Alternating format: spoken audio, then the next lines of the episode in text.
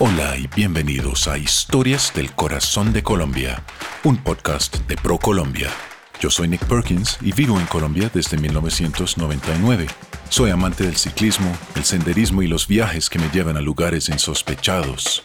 Durante mucho tiempo había soñado con organizar un solo viaje que me permitiera conocer todos los departamentos de Colombia, de principio a fin, pero no lo había logrado. Hasta este año, cuando por fin pude planear el viaje de mis sueños, un recorrido que me llevaría a los 32 departamentos de Colombia y a su ciudad capital, Bogotá, para pasar un día o dos en cada uno explorando la magia de su geografía, la inmensidad de su biodiversidad y la majestuosidad de sus paisajes, mientras me envuelvo en la calidez de su gente.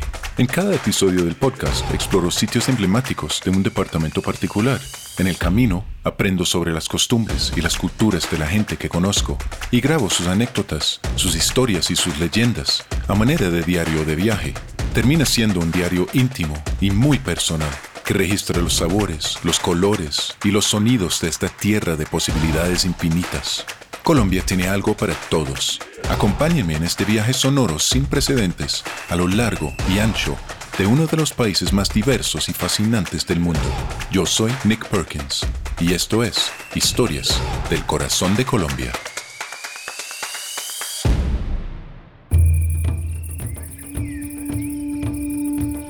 Soy Nick Perkins y en este episodio me encuentro en el departamento de Magdalena, en la costa norte de Colombia. Vine manejando desde Riohacha por una carretera costera bellísima y pasé la noche en una cabaña de madera en un precipicio muy alto encima de la playa cerca al Parque Tayrona, acompañado por el sonido de las olas llegando a la playa. Voy a visitar el Parque Tayrona con mi guía Sergio, él es surfista y ciclista y vamos a hablar sobre la multitud de actividades turísticas que uno puede disfrutar en este departamento diverso con sus pueblos y gentes indígenas, sus playas vírgenes y por supuesto los nevados de la Sierra Nevada de Santa Marta, unas montañas que llegan a una elevación de 5.700 metros sobre el nivel de mar, a tan solo unos 40 y pico de kilómetros de la costa. Luego de un buen desayuno en un restaurante en la playa, salgo a encontrarme con Sergio en la entrada del parque. Está haciendo un día divino y tengo mucha anticipación de volver al parque. La última vez que estuve acá fue hace más de 20 años. Sergio, muchas gracias por estar con nosotros. Eh, ¿Qué haces por aquí? Uf, un poco de todo, ¿no? Hay que eh, filtrar un poco ahí, pero me gusta aprovechar la naturaleza que tengo alrededor, entonces digamos que surfeo, monto en bicicleta, hago caminatas, eh, disfruto todo este paisaje increíble que hay alrededor nuestro, ¿no? Me vine aquí hace muchos años persiguiendo las olas después de vivir en Australia y bueno, aquí estoy tratando de, dar a conocer este espacio tan sagrado y tan mágico al, mundo.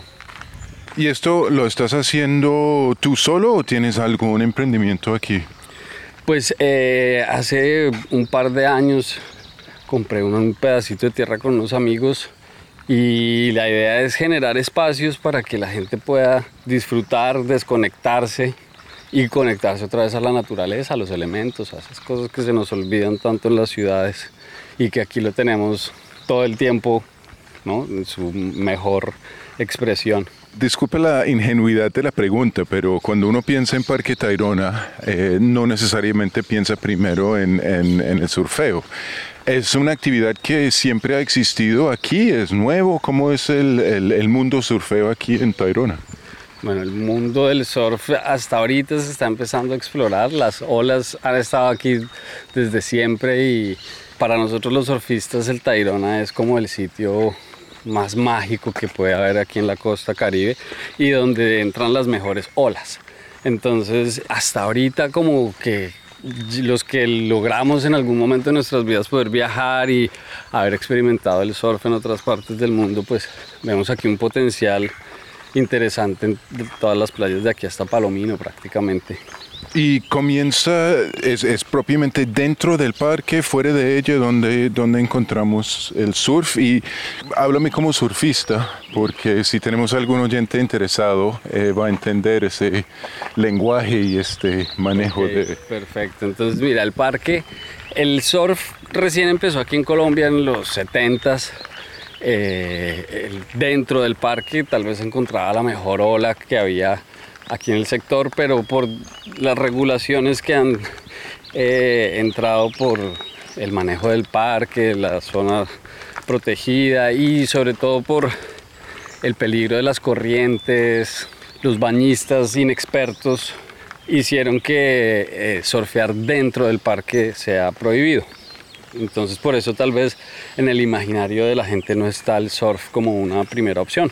Sin embargo, en las siguientes playas después del parque ya las condiciones para surfear se mantienen. Hay unos fondos de piedra, hay beach breaks, bocas de río que pues generan unos, unos fondos y unas condiciones muy buenas a lo largo de todo el año. Es un surf que pues es constante, en diferentes del año puedes venir y puedes encontrar diferentes condiciones. Ahorita precisamente estamos en temporada de huracanes, entonces de vez en cuando entran olas de excelente categoría. Entonces el surf hay en todo el año eh, y, en el día durante todo el día. Depende de las condiciones, como te digo, aquí el microclima que nos ofrece la sierra tiene su propio viento, sus propias lluvias, hace que las condiciones varíen. En el día inclusive tú puedes encontrar en la mañana olas excelentes y en la tarde ya no hay nada, o viceversa. Entonces es un poco impredecible, pero pues los modelos que, que usamos en los forecasts nos ayudan a, pues, a guiarnos un poco y saber cómo van a estar las condiciones ese día. Sin embargo, pues la mejor, el mejor forecast es venir a ver la playa, ¿no?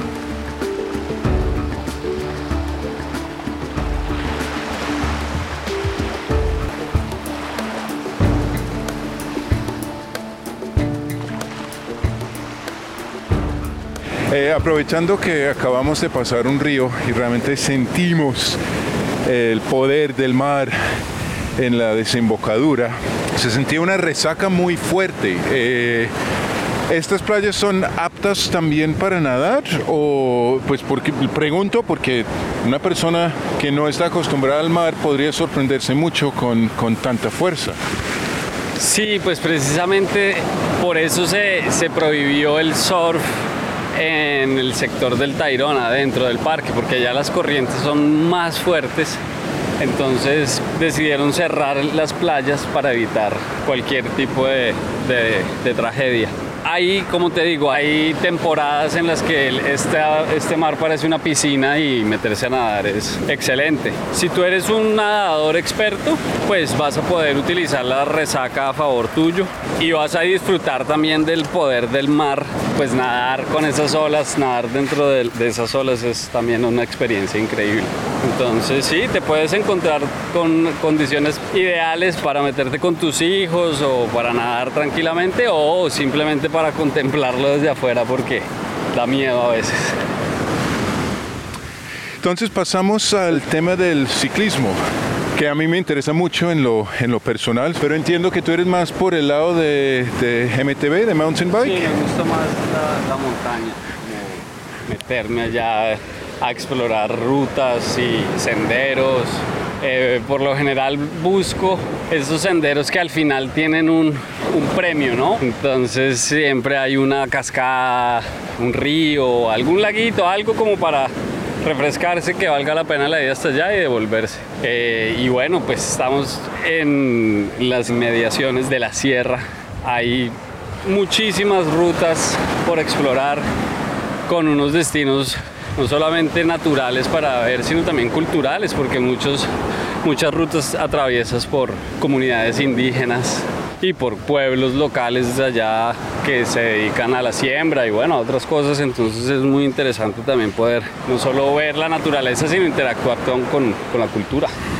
Pues lo ideal es siempre asesorarse con guías locales.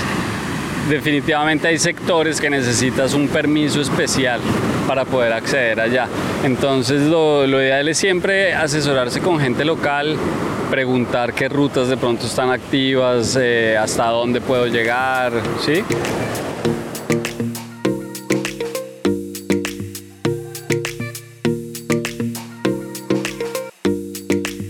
Sí, bueno, dentro del parque pues afortunadamente ya está todo mucho más organizado, tienes hospedajes organizados, dependiendo de tu presupuesto puedes quedarte en una cabaña privada, puedes alquilar una hamaca en un eh, dormitorio compartido, pues una carpa si te gusta acampar. Entonces, pues eh, acomodación muy básica porque estás dentro de un parque natural y pues lo ideal es eso, ¿no? Seguir como conectado con la naturaleza. Entonces tienes eh, alimentación y hospedaje allá dentro del parque sin problema. Dentro del parque, ¿qué más puedes hacer aparte del senderismo, avistamiento de aves? Obviamente pues relajarte en la playa, disfrutar del mar. Em, si te gusta caretear, es un buen sitio para, para caretear, bucear. Si te gusta algo pues de pesca, creo que se puede pescar con línea. Básicamente eso, ¿no? Algo muy, muy tranquilo.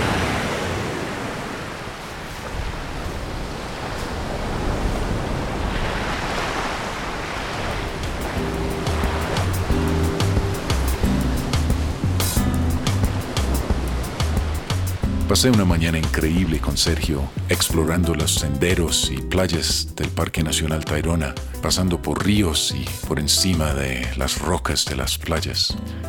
Las playas sin fin son bellísimas y apenas empezamos a caminar tierra adentro, muy rápidamente estás rodeado por una selva densa con una gran diversidad de flora y fauna. Y tal vez para mí lo más impresionante de estar en la playa aquí es que miras por encima de la selva detrás de la playa y puedes ver los picos altísimos de la Sierra Nevada de Santa Marta.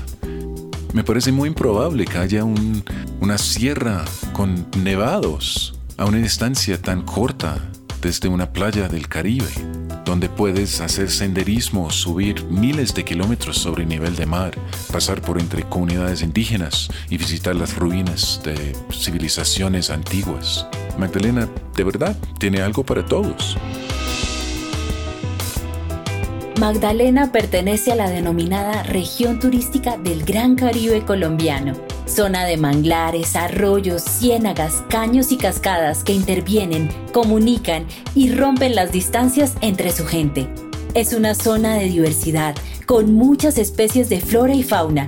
Para conocer más lugares como el Parque Tayrona, la Ciudad Perdida, Taironaca, Minca, Isla Salamanca o la Quinta de San Pedro Alejandrino, visite colombia.travel. El podcast Historias del Corazón de Colombia ha sido producido por ProColombia. Su contenido está protegido por las leyes de la República de Colombia sobre propiedad intelectual y no refleja la posición del Gobierno Nacional, ProColombia, ni de las entidades que han intervenido en el proyecto, por lo que no asumirán responsabilidad alguna por lo allí expresado.